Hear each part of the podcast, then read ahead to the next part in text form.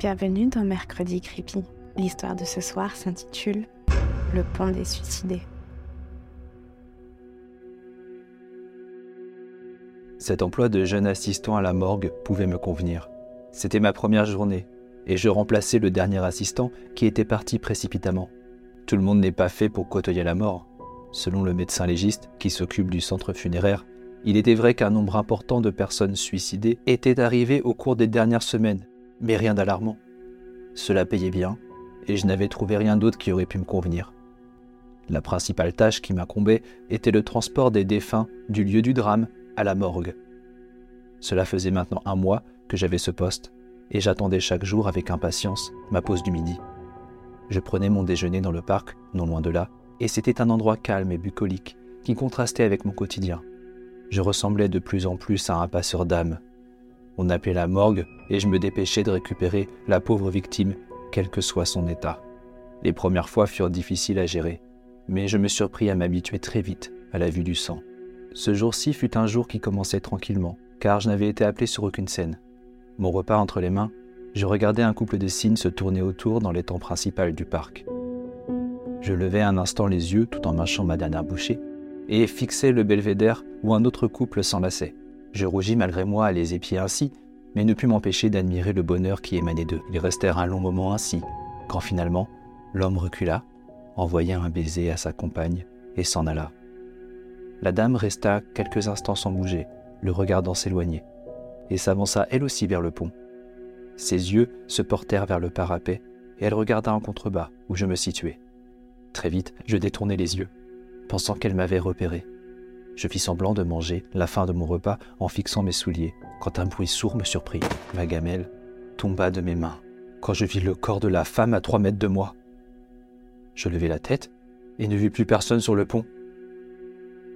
Elle avait sauté. Une nausée me prit, et je fis de mon mieux pour ne pas régurgiter. Pétrifié, je n'arrivais pas à réfléchir. C'est le cri d'une promeneuse au loin qui me sortit de ma léthargie. Rapidement, les badauds du parc se regroupèrent autour de la victime, mais chacun se rendit à l'évidence. Il était impossible de survivre à une chute pareille. Chacun allait de son commentaire, considérant la victime comme une désespérée à les entendre diffamer cette dame qui un instant auparavant semblait la plus heureuse des femmes, me fit réagir. D'une enjambée, je me mis au milieu de la foule afin de me faire entendre. Veuillez vous reculer, s'il vous plaît. Ce n'est pas une quelconque scène de théâtre. Mais que fais-tu là? Tu ne devrais pas voir des choses comme celle-ci. Tout en parlant, la vieille femme voulut mettre sa main sur mon épaule. Et regarde-toi, tu es recouvert de... Je passai ma main sur le visage et vis que des projections de sang m'avaient atteinte lors du choc. Je repris mes esprits. Je suis l'assistant du médecin légiste. Veuillez ne toucher à rien le temps que je revienne avec de quoi transporter la victime. Je quittai l'endroit accompagné de regards incrédules. J'avais très vite repris mes habitudes professionnelles, et le trajet me sembla très court. Une fois à la morgue, j'expliquai rapidement au médecin la situation, et celui-ci hocha simplement la tête. Mon chariot devant moi, la troupe de curieux s'était agrandie, et j'eus du mal à me faire entendre avec ma voix de crécelle. Un homme mûr m'aida à transporter la victime sur le chariot, et déjà je laissais la scène sanglante derrière moi. Les voix animées des badauds se firent de moins en moins audibles alors que je remontais péniblement la pente. Qu'importe le cadavre, le chariot est toujours lourd à pousser. Mais je m'inquiétais plus de ma santé mentale. Je ne pourrais pas continuer ce travail très longtemps. D'habitude, J'arrivais pour constater la mort, pas l'expérimenter. Plongé dans mes pensées noires, le chariot heurta le mur de la morgue et le bras de la victime tomba sur le côté. Je le positionnais correctement quand je remarqua un papier froissé dans sa main. Délicatement, je le récupérai et l'ouvris. Une odeur de citronnelle s'en échappa et je pus lire les mots suivants. Attends-moi en bas. Je serai là. Ce devait être l'homme avec qui elle était qui avait dû écrire ce mot. Le médecin dut s'impatienter car il sortit directement de la morgue pour récupérer le chariot et me lança un regard noir. Je n'eus pas le temps de dire un mot que déjà la porte se refermait. Je devais retrouver cet homme et lui annoncer la nouvelle. Selon moi, il devait peut-être se retrouver à nouveau dans le parc, mais aucune idée de l'heure du rendez-vous. L'après-midi était déjà bien avancé et je ne pensais pas être encore utile au travail. Je pris donc pour la énième fois la direction du parc, cette fois-ci d'un pas beaucoup plus las. L'endroit était à nouveau calme et la curiosité morbide des passants avait dû leur passer. Seuls des policiers étaient présents et interrogeaient des potentiels témoins. Le sang séchait doucement sur les pavés, et je repris ma place sur le banc pour observer les alentours. J'attendis comme cela une bonne heure, et je fus à nouveau seul.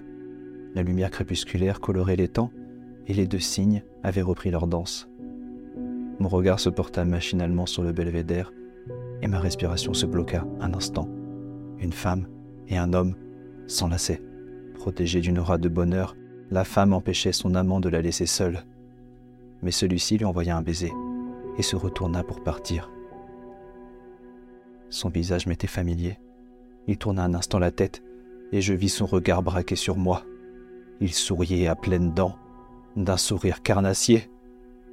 Un battement de cils de ma part, il avait disparu. Je reportai mon attention de l'autre côté du pont.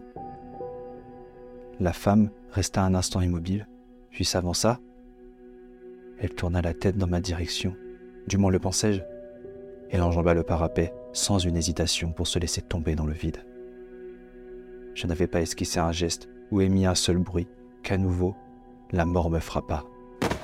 Cette fois-ci, je n'avais pas détourné les yeux. Contrairement à l'autre victime, elle agonisait. Le sang se frayait un chemin sous le cadavre de la femme et venait colorer l'eau transparente de l'étang. Ma mâchoire tremblait alors que je me penchais vers elle. J'entendis son dernier râle et sa main s'ouvrit légèrement. À l'intérieur, j'aperçus un papier. Alors que je le prenais et l'ouvrais, une odeur familière me parvint.